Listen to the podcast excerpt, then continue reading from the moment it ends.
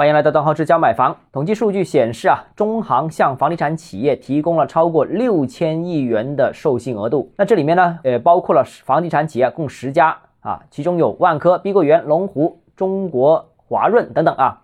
那这个中行就表示，将充分满足房地产企业合理的融资需求，以实际行动维护金融系统的稳定。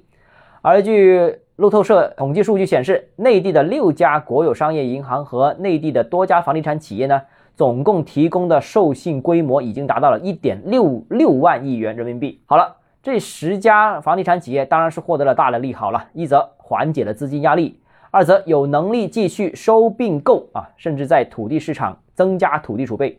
那这十家房地产企业很可能属于未来房地产市场复苏的领头羊，所以这几家公司的股票大家可以关注一下。另外，累计授信规模已经达到一点六六万亿元，这个已经超过了我们之前啊这个认知的救助房地产市场的这个规模非常大，而且越来越大。可以明显的看到，这次中央已经是开足了马力挽救房地产市场，化解行业引发的金融危机，目前已到了毫无保留的阶段。可以确信，一定会用尽所有办法稳住房地产行业，所以大家不需要在这个问题上面再继续担心和纠结了。好了，今天节目到这里啊，如果你个人购房有其他疑问想跟我交流的话，欢迎私信我或者添加我个人微信，账号是教买房六个字拼音首字母小写就是微信号 d h e z j m f，我们明天见。